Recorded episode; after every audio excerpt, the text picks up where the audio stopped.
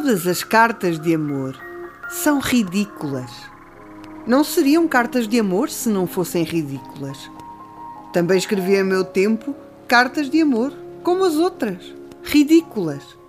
As cartas de amor, se há amor, têm de ser ridículas.